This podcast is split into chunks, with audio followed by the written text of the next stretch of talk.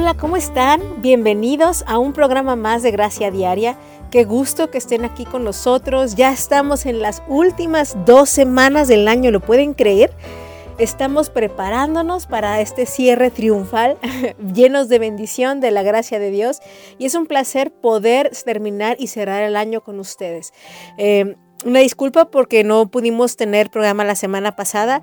Me dio gripita y apenas y podía, era, toda la semana pasada me la pasé en reposo. Pero ya estamos de regreso y vamos a continuar hablando de precisamente este cierre triunfal que queremos tener del 2022. Y, y hablábamos un poquito de las decepciones, de cosas que, que pueden haber pasado y no haber pasado este año y tal vez en tu vida.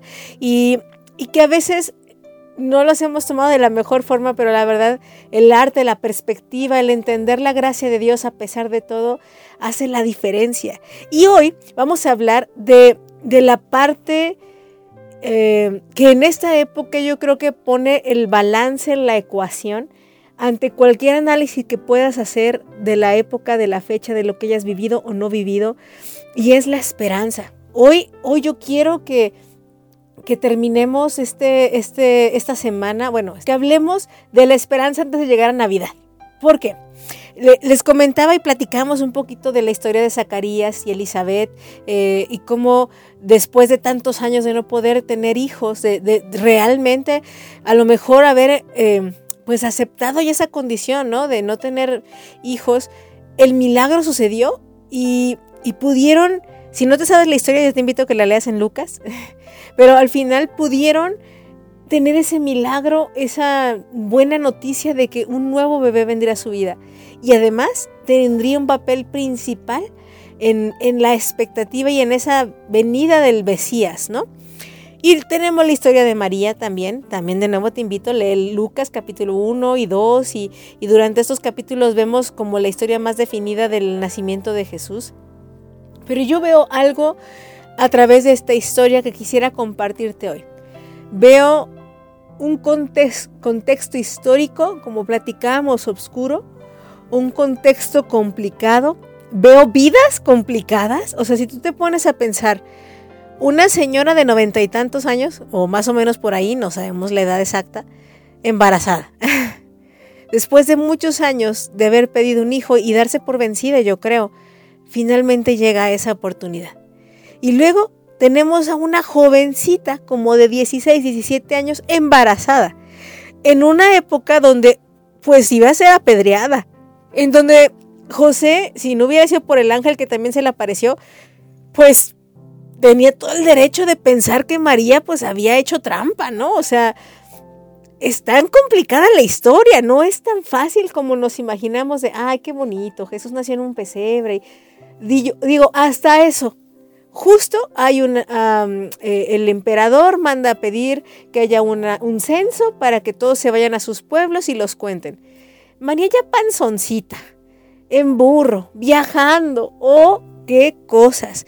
Si tú te pones a analizar todo el contexto de cómo se fueron desenredando y desarrollando estas partes de la historia, híjole, creo que mantener la esperanza, mantener la expectativa, mantener la fe, era algo retador. Realmente obedecer y caminar sobre lo invisible, sobre lo increíble, sobre lo sobrenatural. Pero, pero saben, ellos lo hicieron, le creyeron a Dios, mantuvieron la esperanza en que aquel que había hablado, el que había mandado los ángeles, Dios Todopoderoso, mantendría y mantiene su promesa de traer paz, de traer una marca en la historia que haga la diferencia y así lo hizo. Y todos estos participantes en la historia, no importa cuántas veces contemos esta historia, la leamos, la relatemos, la veamos en películas, veamos animaciones, nos sentemos con nuestros hijos, no hay palabras para describir la hermosura de cómo brilla la luz en medio de la oscuridad. Esa es la mejor definición cómo brilla la luz en medio de la oscuridad. Esa es la esperanza. Si pudiera haber una definición, hoy no quiero usar con definiciones de diccionario, ni de Wikipedia, ni de ningún lado. Yo solo quiero darte esta imagen. Esperanza es que cuando está todo oscuro, ves ese foquito prendido, ves esa, esa estrella, ves esa luna resplandeciente, ¿no? Ves ese resplandor que te orienta y dices, ah, no estoy perdida, no estoy en el mal camino, no, hay algo que me, que me hace mirar hacia arriba y, y hace que tenga paz. Eso es esperanza. Y eso es lo que Jesús vino a hacer en esta tierra, vino a prender el foco, vino a resplandecer en medio de las circunstancias más y además de la forma más original que pudo haber venido. Ahora tú me dices, ¿y eso qué tiene que ver conmigo? ¿Qué tiene que ver con la gracia diaria, con lo que tenemos que vivir diariamente? El nacimiento de Jesús no fue nada más hace dos mil años. Él vino para quedarse, para estar en nuestras vidas, para poner un antes y después de Cristo. Y hoy estoy segura que muchas y muchos podemos describir circunstancias igual de locas, si no es, no creo tan locas a lo mejor, pero tal vez sí, tú tienes más que yo. Pero si tú dices, no, es que la economía, no, es que mi familia, es que la enfermedad, es que no esperaba esto, es que me peleé con fulanito, o sea, de verdad no ves, está oscuro simplemente ver documentales, se me ocurrió ver un documental o una serie de sobre asesinatos o sobre una secta y me, me, quitó el sueño, ¿no? O sea, simplemente ver la condición del mundo, ni siquiera algo directamente conmigo. Y digo, Dios, necesitamos tu luz, necesitamos tu luz. Y es donde así finalmente en la madrugada, mientras no podía dormir, pude levantar mi mirada y decir, alaba, simplemente alaba Simplemente contempla que en todo este caos, en medio de este desastre, la luz de Jesús resplandece y a eso vino, a marcar la historia de una manera que vuela nuestra mente.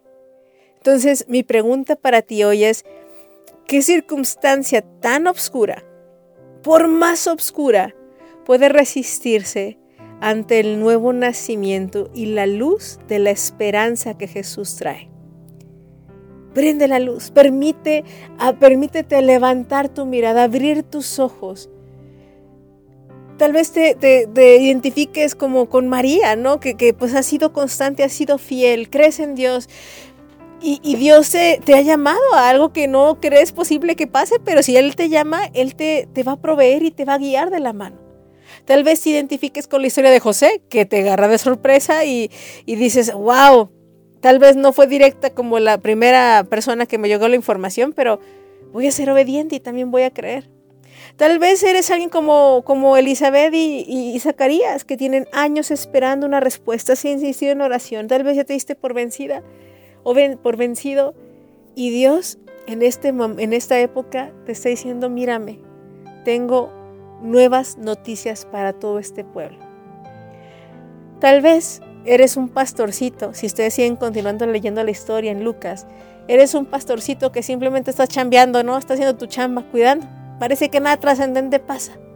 Y de repente las voces de los ángeles, el coro celestial ilumina el cielo y a ti te encuentra ahí. Yo no sé qué personaje te sientas en la historia, pero hoy yo te invito no permitas que sea un año más, una historia más, algo que te pase de largo. Permite que la luz de la esperanza de Dios irrumpa en cualquier oscuridad, en cualquier decepción, en cualquier tristeza, en cualquier drama, en cualquier victoria. Decide disfrutar esa luz, mirar a la esperanza y aferrarte a ella. Alabemos, cantemos gloria en lo alto a nuestro Dios.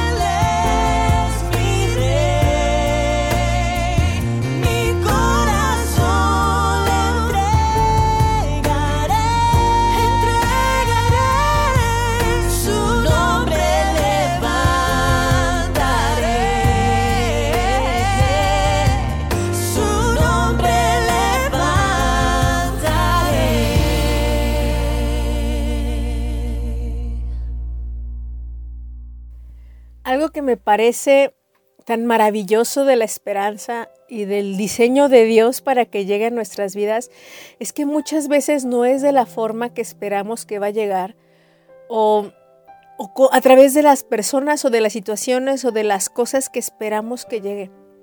A veces puede ser de las formas más sutiles, más escondidas, más veladas para muchos y es algo que solamente en tu interior tú lo sabes. Eh, cuando leemos la historia en Lucas capítulo 2, eh, vemos la historia de Jesús y, y, leemos cómo nace.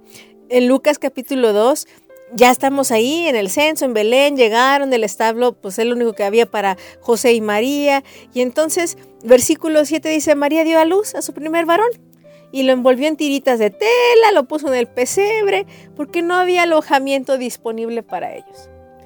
Toda una ciudad llena de gente. O sea, era época, pues el censo estaba, todos regresaron a su pueblo, no había lugar, estaba atascado de gente. Y debajo de sus narices estaban naciendo el Mesías y nadie se dio cuenta. Ni siquiera el, el que tenía, los dio chance de pasarse al pesebre. Nadie se dio cuenta de lo que estaba pasando, que la esperanza del mundo estaban haciendo ahí. ¿Quiénes fueron? Y les comentaba al final del bloque anterior, ¿quiénes fueron los que se enteraron? Fueron notificados por los ángeles mismos para que fueran en este evento sobrenatural donde la esperanza del mundo nació. Pastores. En el versículo 8 dice que esa noche había unos pastores en campos cercanos que estaban cuidando sus rebaños de ovejas. Estaban chambeando, tranquilos. Como les digo, a veces ni siquiera tiene que pasar algo malo ni bueno, simplemente la vida corre. Y de repente, versículo 9, apareció entre ellos un ángel del Señor y el resplandor de la gloria del Señor los rodeó.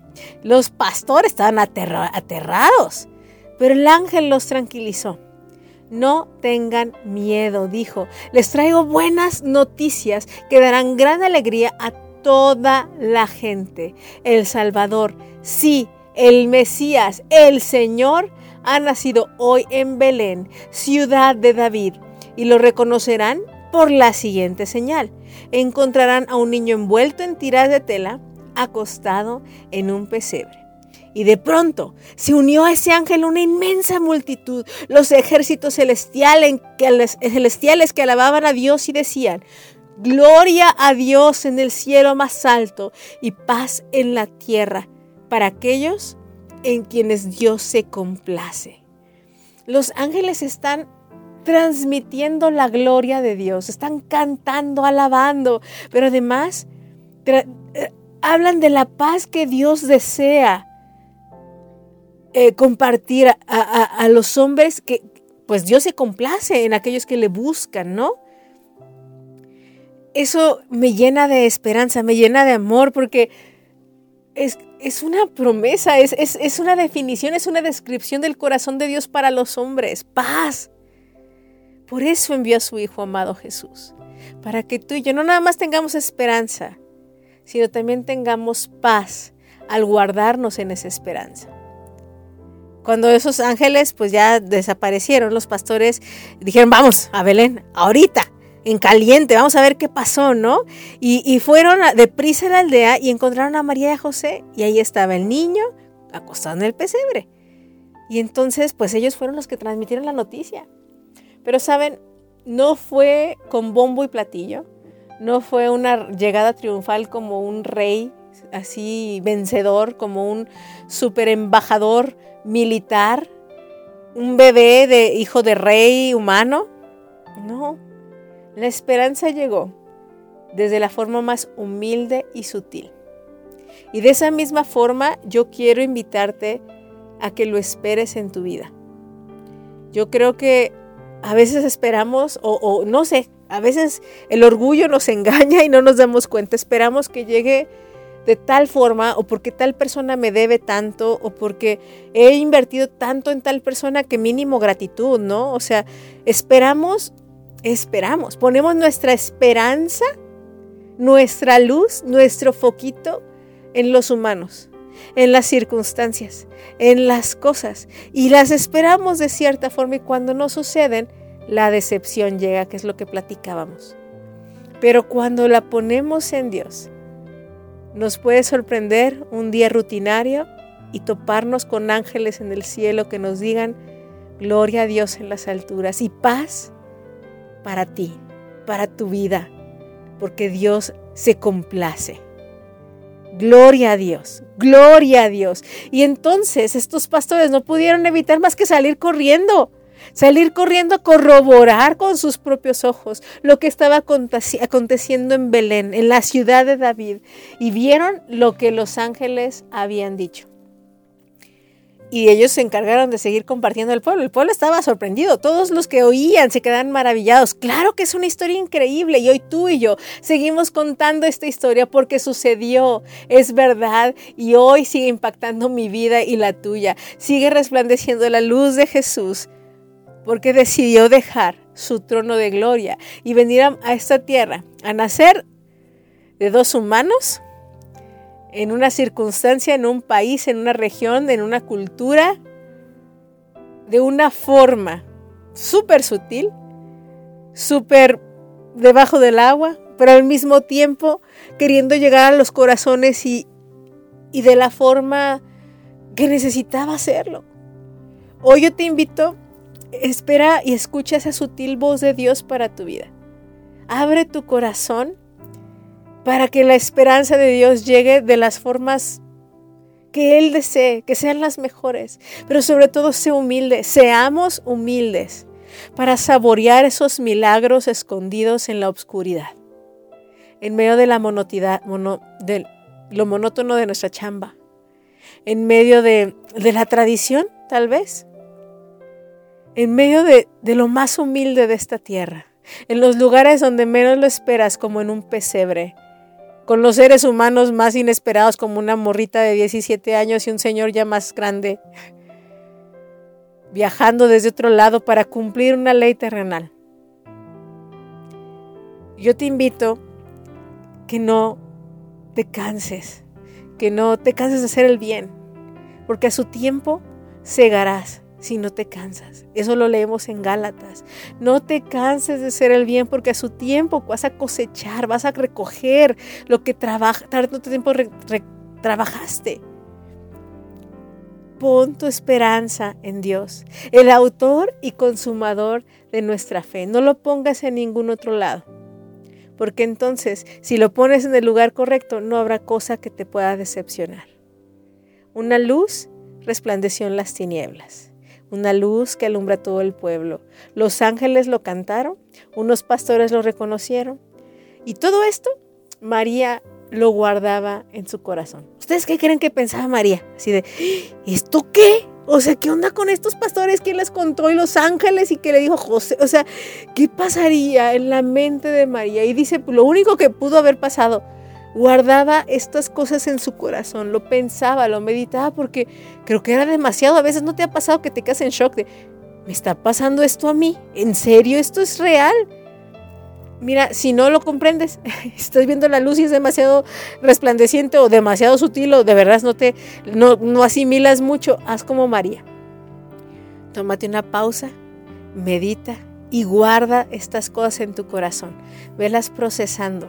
Pero sabes, sigue siendo un regalo, un milagro y una bendición de Dios.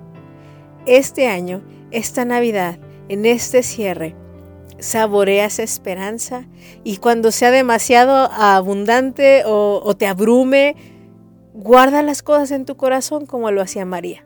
Saborealo, mastícalo, contémplalo, abrázalo.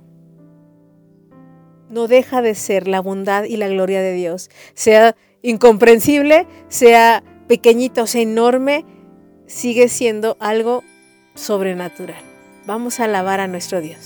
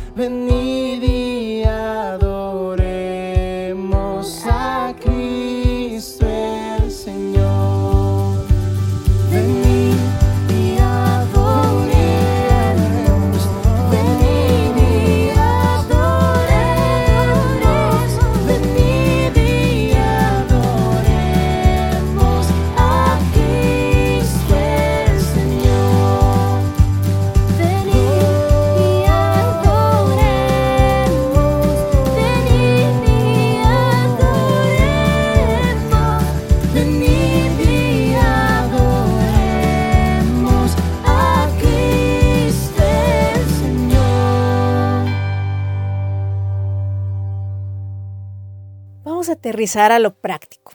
Ya estás preparándote a lo mejor para estas fechas, para convivencias, ya has tenido posadas, a lo mejor eventos, abrazos, felicitaciones, de todo un poco, ¿no? Está bien, qué padre, qué bueno, ¿no? Pero, pero esta esperanza, esta historia, ¿cómo trasciende? Yo te invito a que este 24, 25, en, este aniversario, en este cumpleaños de, Jesús aquí en la tierra, eh, decidas poner tu mirada en las cosas de arriba. Están padres los regalos y, creo que los regalos son inevitables muestras de gratitud de querer compartir el gozo y la alegría y la gloria de Dios de lo que nos ha dado, aunque no haya dinero, ¿eh? O sea, los regalos creo que no tienen que ver con la economía, tienen que ver con el corazón.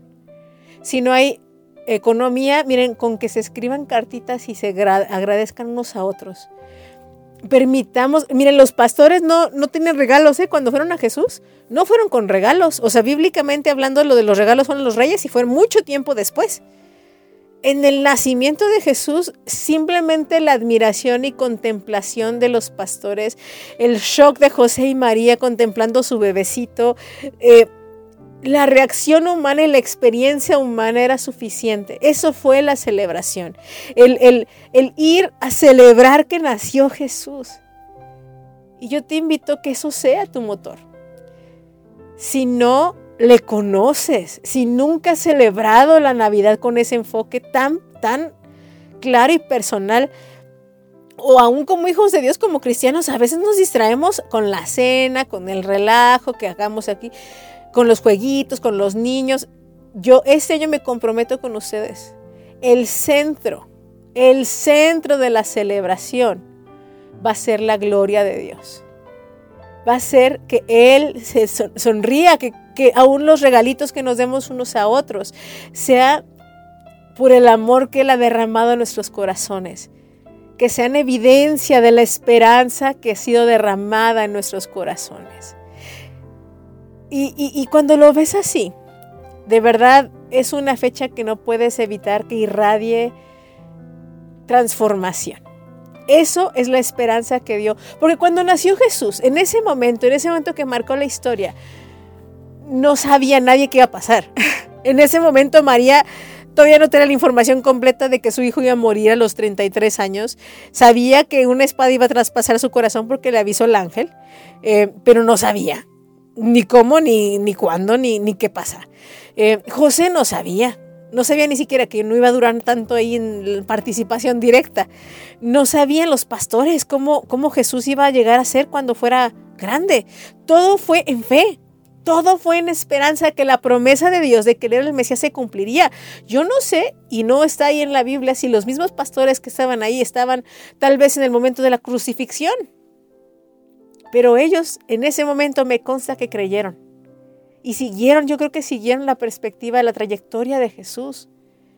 Y, así encontramos más adelante, cuando llevan a Jesús al templo a presentarlo, encontramos a, Simeón, a, la profeta que eh, profetiza también que estaba ahí, Ana creo que se llama, también ella estaba ahí esperando, tantos años esperando a que vieran al bebé nacido. Y vieron al bebé, el bebé es una promesa, no vieran al hombre formado, hecho y derecho, ya con título y maestría para ir a predicar el Evangelio, no creyeron en la promesa de ese bebé que vieron y que el Espíritu Santo les confirmó que era el Mesías. Una cosa más de la esperanza, y yo quiero terminar con esto en este último bloque. La esperanza no es una descripción elaborada de lo que tenemos que esperar y la respuesta a todas tus preguntas. La, la, esperanza es una promesa y la certeza de que va a cumplirse la promesa porque Dios así lo dijo. Que esa luz que resplandece no te está diciendo cómo se llegar, pero es suficiente para darte la paz que necesitas para llegar. Esa esperanza no es la respuesta, eh, no es el plano, no es las coordenadas exactas. Es un, es un norte. Es, es una, un lugar a donde poner tu mirada y, y saber que si Dios puso esa semillita que está concibiéndose, está empollándose, está dio a luz y de la misma forma milagrosa que dio a luz esa esperanza, va a seguir elaborándose en el transcurso de tu vida. no nada más del cierre de este año 2022, lo que vaya a pasar el 2023. Esto que Dios está haciendo, que empezó, que tiene toda la vida, Él está obrando, aunque no lo puedas ver, está obrando. Eso, Él sigue haciendo lo que Él tiene que hacer. Él está, e, Él ha hecho todo lo que ya tiene que hacerse. Y en eso podemos descansar plenamente. Y es lo que celebramos en esta Navidad que cuando Jesús vino a esta tierra, ya estaba en el plan, ya estaba cumpliendo lo que tenía que cumplirse. Y, y como humanos vamos un día a la vez, vamos en el tiempo, pero nosotros ya hemos vivido, ya estamos acá en el futuro de esa época, ya estamos en más de dos mil años después, y aún así todavía no tenemos toda la información, pero lo que sí tenemos es la verdad de que Jesús está con nosotros. Él es el camino, la verdad y la vida, en que murió, resucitó, no nada más nació. Y hoy, no nada más somos no es una religión, no es un concepto, Él es lo que nos conecta al Padre, lo que, el que nos reconcilió para tener conexión con el que nos creó. Es, es nuestro todo, es nuestra salvación, es lo que cambia nuestra existencia. Es, es, es, lo que cambia nuestras relaciones de familia, de matrimonio, de pareja, de padres a hijos. Yo te invito que si no tienes esperanza de que las cosas cambien, hoy permitas que el nacimiento de Jesús hace más de dos mil años tenga un nuevo significado en tu vida que avive la flama que hay en ti, que avive la esperanza y que puedas, puedas ver distinto. Tal vez las circunstancias no van a cambiar. Muy probablemente, a lo mejor no van a cambiar. Un milagro puede suceder, claro. Todo esto fue hecho en un contexto milagroso. Y creo de nuevo, te lo digo, vivimos en un mundo de milagros. Yo prefiero verlo así, esa es mi perspectiva celestial. Pero a veces esos milagros no son como los esperamos. Entonces yo te invito que, que hoy vamos a, terminar yo te invito a que terminemos orando, damos, demos gracias a Dios, nos unamos a los ángeles, coros celestiales ahí con los pastores que, que estaban hace dos mil años, nos unamos a, a la celebración y aún le digas, Jesús, así como naciste en esta tierra hace dos mil años, más de dos mil veintidós años, hoy necesito que algo nuevo renazca dentro de mí, que tu esperanza de nuevo renazca en mi corazón. Así que cierra tus ojitos y si estás manejando no los cierres, pero eh, tómate una pausa, tómate una pausa de ser posible y oremos juntas. Oremos juntos y diré, papá, Gracias por Jesús. Gracias por venir a irrumpir este universo, esta tierra, con esperanza, con esa luz en medio de las tinieblas. Gracias por irrumpirla de las maneras más locas, em, sobrenaturales, inesperadas, sutiles, humildes. Gracias por anunciarlo a los que sirven, a los que estaban trabajando, al humilde, al que está dispuesto y tiene hambre de ti. Y hoy yo, yo quiero ser como esos. Yo quiero ser humilde, yo quiero ser de esas dispuestas a que reveles tu gloria como lo hiciste hace más de dos mil años. Te necesito, Señor. Renace de nuevo en mí que esa esperanza que tal vez he perdido, he bajado la mirada, hoy la renueves. Y este año, Señor, este tiempo de fiesta, no sea una fiesta humana, tradicional, costumbre, Señor, sea una marca en nuestros corazones y en nuestras familias. Haya algo sobrenatural en que te celebremos y te honremos y festejemos tu presencia en nuestras vidas. Transfórmanos, cámbianos y enos aquí, te obedecemos para seguirte hasta el final, seguir esa esperanza, esa luz a donde nos lleves. En el nombre de Jesús. Amén. Oro por ti, oro por tu familia, oro que tengas una super, eh, un super tiempo, un mayor conocimiento de Dios y que haya una transformación, un milagro en tu corazón, en tu familia, una reconciliación plena con el Padre y unos con otros. Te mando un abrazo, feliz Navidad y nos escuchamos antes de que terminemos este 2022. Un abrazote y bendiciones.